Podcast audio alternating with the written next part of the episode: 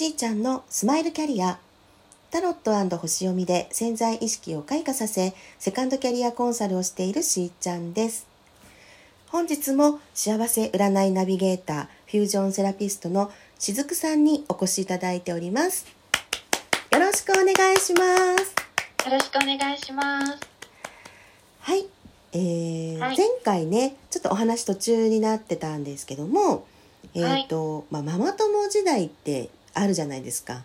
はい。なかなかまあそこをねうん何らかのこうなんていうのかなモヤモヤみたいのを持ってると結構、まあ、多いよっていうのをお話は私もよく聞くんですけど当時、はい。うんしずくさんってどんな風に受け止めてました？そういうの。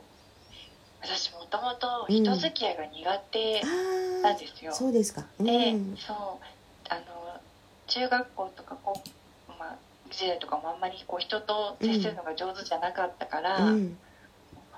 人間関係がこううまくいかないうんていうことが結構多いので、うんだからもうすごい嫌でしたよ。私は個人的にはもう本当に苦痛でしかないっていうか、うん。だってさ誰々ちゃんママみたいな感じになってちゃうの？どうしても呼び合う時。そう。ね本当にもちろん全然いい人とかもいっぱいいるし、うんうん、全然なんか嫌な人とかもいないんだけど、うん。でもなんかもうその多分私ママ友っていう響きはもうそれ自体に苦手意識があったんだろう今考えれば。そうねうんうん。みんなでつるまなきゃいけないとかそういうみんなでこうご飯とか持ち寄って食べなきゃいいけないいととか。なんかそんな感じにそうそうもうなんかこうあるべきママ友の形みたいなの多うん分私の中であって、だからそういう話とか聞くとああもう怖い怖いってなって。うん。やだやだやだってそういうところにちょっっともう属したくないってそういうのがすごいあって、そそうんね。なんかあのね。暗黙のルールみたいのがなんかその、まあ、地域性とかねいろいろあるのかもしれないけどなんかた、まあ、よく聞くんですよ。そして、まあ、今でこそどうなのかわからないけど、まあ、当時私たちの時は私たちなりのなんかねこういうふうにするのが、まあ、当たり前じゃないけどみんな公演デビューとかね。なんかこういろんな言葉がこう出た頃なんですよ。そうですね。そう。そうもう15年20年前ぐらいですかね。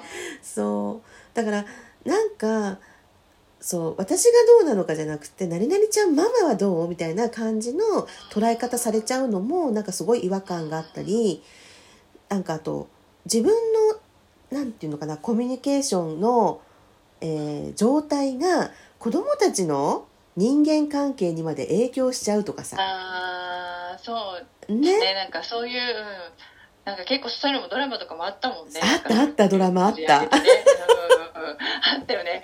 なんか本当にでも全くああいうことがないわけでも本当実際やっぱりないうん。から、多少ね脚色してる部分もあると思うけど、うん。実際それと似たようなことがあったりうん。したりすることもあるでしょ。う。うん。あなんか本当になんか嫌だったな怖かった。まあねそうそう。そういう経験もそう、ね、今だから実際ねあの直面されてる方も、まあ、いるかもしれないから、まあ、そういうね方にも、まあ、私たちだったら寄り添えるよっていう ところでのお話でね。そうそう、まあ、しずくさんは特にそういうふうにあのもうご結婚されてそのお子さんも持たれてっていう方なのであのそういうね、まあ、主婦の方たちのお悩みにもねそう寄り添っていただけるんじゃないかなって、まあ、思ってるんですね。そうね。そうそして、えー、とお仕事の、まあ、面では、まあ、そうねこうパートとか、まあ、いろいろされながら子育てとね両立してきてで、えーお子さんが大きくなってきてフルタイムになってっていうふうにこうどんどんどんどんこう変わっては一応いきますよね。ではい。フルタイムでそうそうジムとかをされてたけどもそこターニングポイント来るんですよねそう来ちゃうんですねここで。ここでね？ここで。そう。それどういう感じなの？すっごく待遇のいいところだったんですよ。そのああそうなんでですか。ねえ。もう本当にすごくお仕事もしやすくて、自自分がやりたいようにやらせてくれるとこだったので、うん。で本当に安定して安定は本当に約束されていて、うんもうずっといれば定年まではずっといられるよっていう、えー。そういう環境だったんだけどすごいじゃない定年までね。そう。そこでふとこのままでいいのかなっていうのが来ちゃうんですよ。ね私の中に。でそっか。そううん安定してるとはいえ、そこをそこだけの稼ぎでっていう給お給料で、うん老後私の老後って安定できるのかなとか、うん。そう。このままずっといてこれって私のやりたいことかなとか、うん。こんな環境で私成長していけるのかなとかもう本当にいろんなことが出てきちゃって。でもうこのままじゃいけないって毎日思うようになって、うん。ででも何が自分にできるかわからない。うん別に幸せじゃないわけじゃない、うんうんうん子供たちも別にちゃんと育ってくれてるし、うん。旦那さんもいるし、うん。もう本当に何不自由ないうん。状態、うん。まあ強いて言えばちょっとお金がもっと欲しいかなぐらいの、うんまあ、本当にそのぐらいの感じで、なのにとにかくなんかが違う気がしちゃったんですよね。そしてなんかちょっとこう学びに行くじゃないそうね。そうしてる時に YouTube とかを見てた時に、うん。スピリチュアル系のうん人たちにこう出会っていくんですよ。うん。でそっか。正直最初はちょっとなんか、まなんていうのかなそういうスピリチュアル系あんまり分かってないから、うんうんうんちょっと抵抗があった部分もあったんだけど、うんはいでもそういう人たちの言ってることってみんな共通していて、うん。その自分が幸せになろうとかみんなで幸せになっていこうみたいなことを本当に心から思ってる人が多いっていうことに気がついて、うん。でそれを聞いてる時にあ私もそういう自分も幸せになりたいし周りももっと幸せになっていいんだって、もっともっともっとって思っていいんだうんって思って、うん。残りの人生今まで子供たちのためにうんっていううん。のが当たり前だと思う。家族のためにとか思ってたけど、うん。自分のためにうん。生きていいんだっていうことを思って、でそうなった時にそう自分で何かやりたいなって思い始めたんですよね。ねえ。なんかやっぱりそのやっぱり大きなねここ心境の変化だとね思いますよね。このままでいても、まあ、支障はないというかそうね。でもそれじゃあなんか生きがいがないっていうか私が私である意味みたいなさそうそうそう、ね。何のために何のためにってそう。そうってなっちゃって。そのお金だけ得るんだったら別にそれでよかったかもね。確かに。うん。だから本当それこそお子さんの手が離れてくれたからこそだんだんとその自分っていうものが、まあ、見えてきて、ね、自分の人生を考えるようになったってことですよね。そうですね。ね。えまたこれはこれでねこういう心境に直面されてる方もいるとは思うんですよね。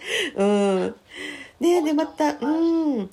ここかなそうね。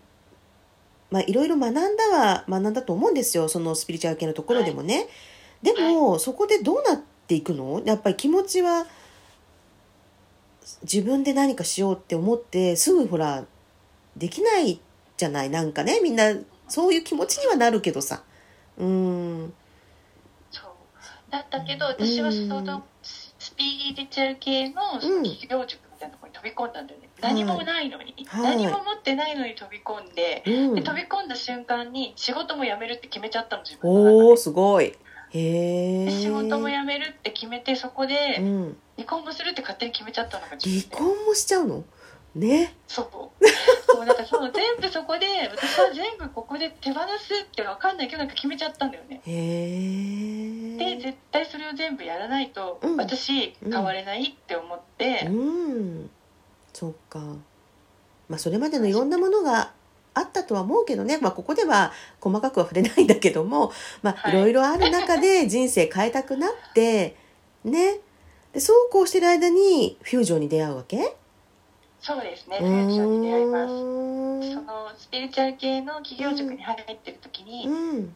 私にできることは何だろうなって何かないかなって探してる時に、うん。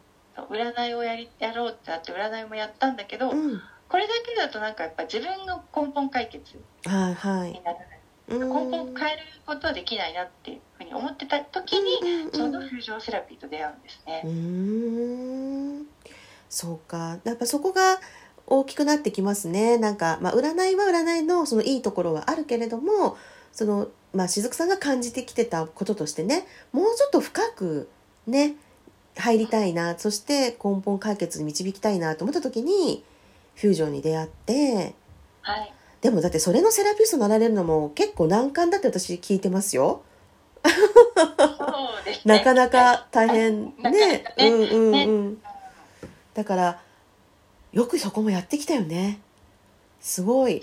すごいよ。うん。これしかないって思ったからうんできたんだと思うけれど、うんっていうかそれがやりたかったんですよね。